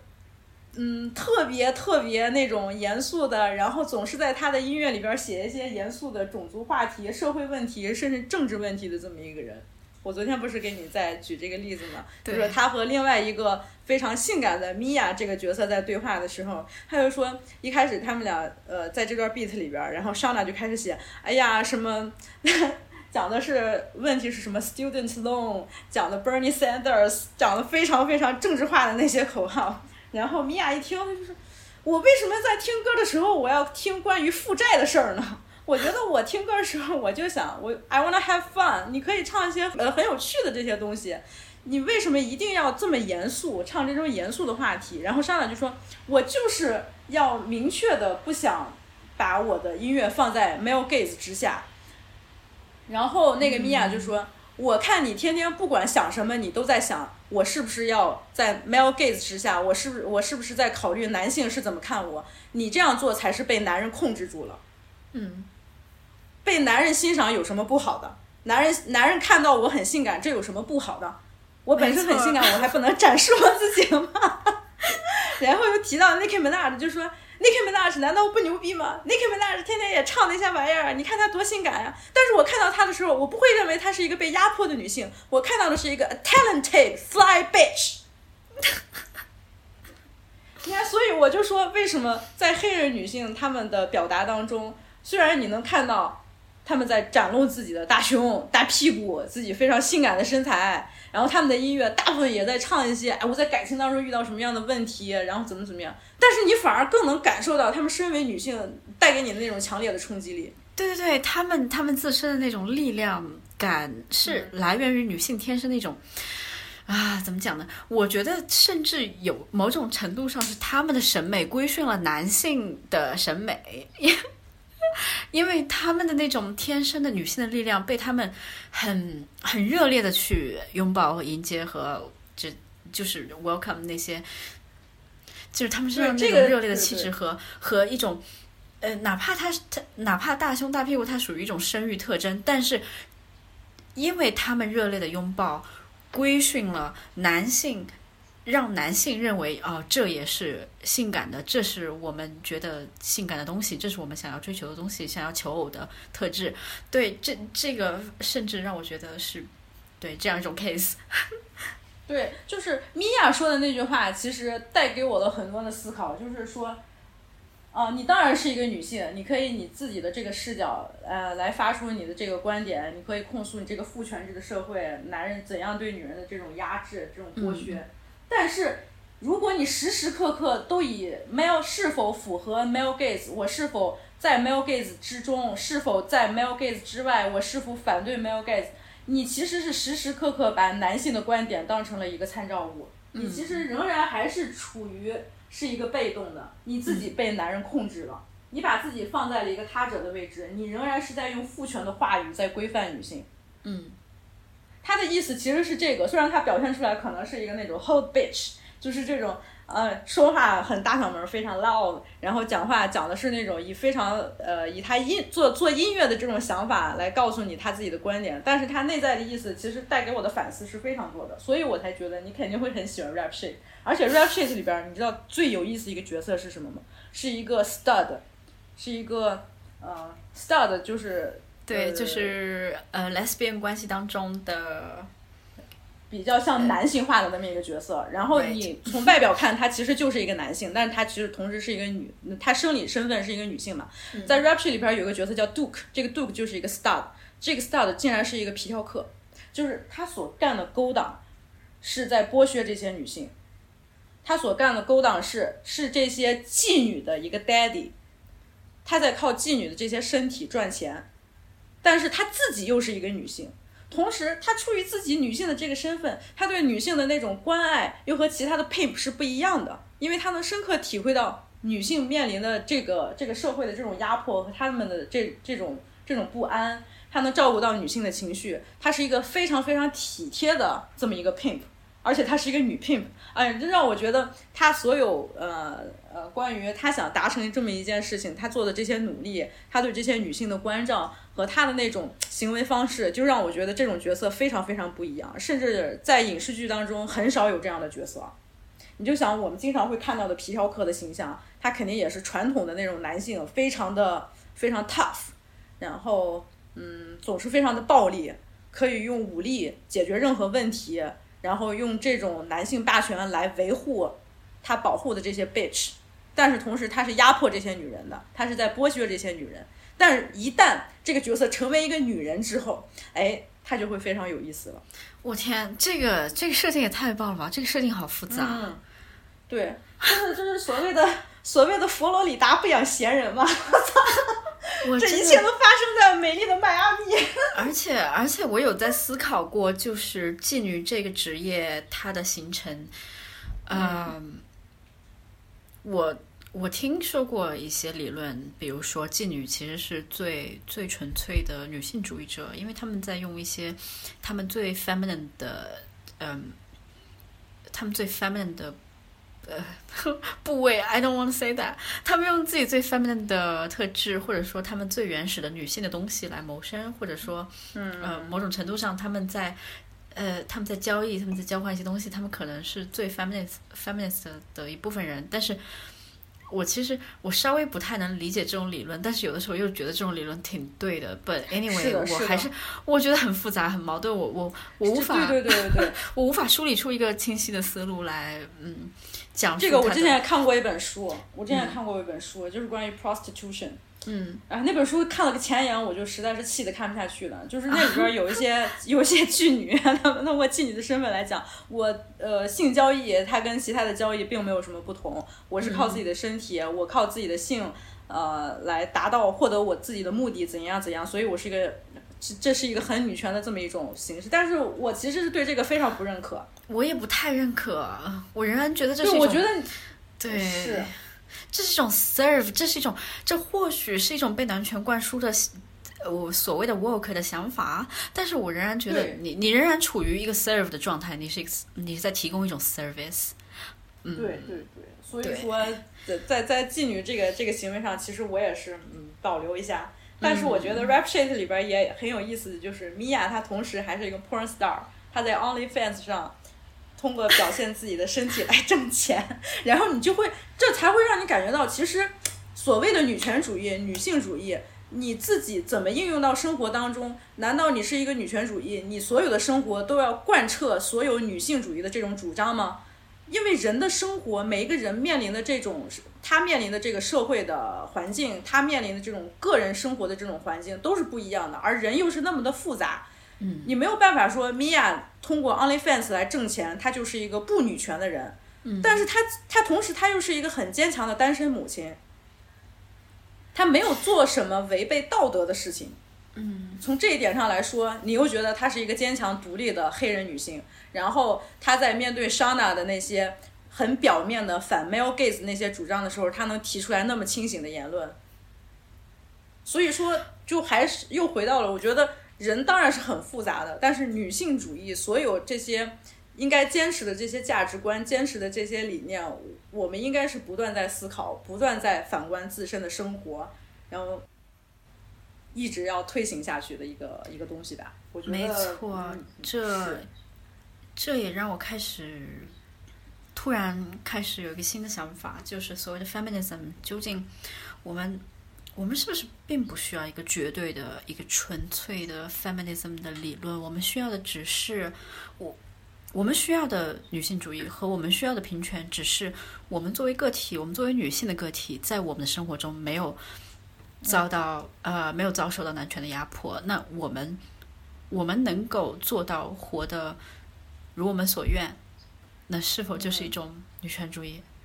对不知道这话不能说太早，我要说出来会被断章，会被会会被断章取义，可能会被误解的。但是我还想到一个很很有意思的例子，就是在《Hood Feminism》这本书里边，呃，这个作者一开始就提到了，在黑人家庭当中，你经常见到的是女性会主动的为男性 fix a plate，就是他在家庭生活当中，男性结束了一天的工作之后，啊。他回到家之后，他是一家之主，然后女性她平时在家里边可能就是处理她家庭的事务，然后等我自己的男人工作了一天回到家之后，我会主动的为他 fix a plate，然后这个行为对于很多呃表面上那些女权主义者就是问啊。这个男的一回到家里之后，难道他的角色就变成了一个绝对的统治者吗？为什么他连自己的饭都不会拿？但是在黑人家庭当中，这其实是另外一种，呃，另外一种语境，就是黑人妇女她非常明白，在呃还是在这么一个种族歧视的这么一个环境当中，自己的男人就是可能还在更早几十年前，这是他们的传统嘛，在曾经呃种族关系还非常紧张。黑人在社会上工作的时候，面对的更多的歧视的时候，他在外面是没有作为一个人的尊严的。那么，当他回到家，他现在的角色是我的爱人，是我的老公，是我们这个家最重要的一份子。我为他 fix a plate，我为他，我为他服务，我为他端上做好一一做好饭，我让他不用操心家里的家务，让他回到家能真正的感受到我是一个人，我开始有了人的尊严。嗯。就是黑人女性对黑人男性的这么一种爱，这种支持，你能说他给你这种支持，他就不女权了吗？你不能这样说。嗯，对，没错。所以就就因为这样，语境真的很重要，环境真的很重要，以及人作为人人与人之间的沟通交流方式、相处方式，也是不能被忽略的一环。所以我们不能不能单纯的就要求女性主义或者平权需要做到什么样的一个标准的格式化的教条。对，嗯。嗯，那我觉得关于女性主义的这些讨论还可以延伸很多很多，在这一期节目里边当然是容纳不下的，但是我到最后，对，是的，嗯，有太多的书，我其实也是觉得。其实我在录这期的时候，我在想，我有那么多的书还没有看完，我要不要先把这些理论再补充完，然后再录？但其实我后来一想，也就是我觉得我有资格说这些问题，是因为我想到了，我就想把我自己想想到的这些东西记录下来。本身这个播客也是我作为我自己个人思考的一种记录嘛。我也不是说我要承担一个多么多么重要的这么一种社会责任。我完全是以一个交流的这样的心态，在跟我的好朋友聊一聊我最近产生的这种这种想法的变化。嗯嗯，我昨天也是这样的想法，我昨天也觉得不行，这个我我不懂，那个我不了解，所以我不能瞎说。但是 今天觉得，嗯，但是你有没有？但是你有没有发现，你现在看到的很多关于就是在大众传媒上流行的这种观点，其实。也是那种非常陈旧的、不新鲜的。他说来说去、翻来覆去的，还就是那一套嗑儿。你天天就是这说说说这说那，就是大家都其实已经看的不太新鲜了。虽然说这些很有必要啊，但是我还是觉得我们起起码，我希望能在这期节目里边向听众能介绍到 womenism 这个理念的时候，我觉得还是很有必要的。希望大家赶紧开始读关于 womenism 的东西吧。嗯。也感谢大家在这儿听我瞎说。嗯，我也不知道这期节目剪出来之后会是一个什么效果，可能大家会觉得太散、太无聊、太乱。但是，嗯，我真的是觉得聊完大概这两个小时之后，我的很多角度确实没有办法成为一个体系，或者我不认为我能输出一个什么有力的这么一个结论。但是我仍然觉得这样的讨论是非常有必要。嗯。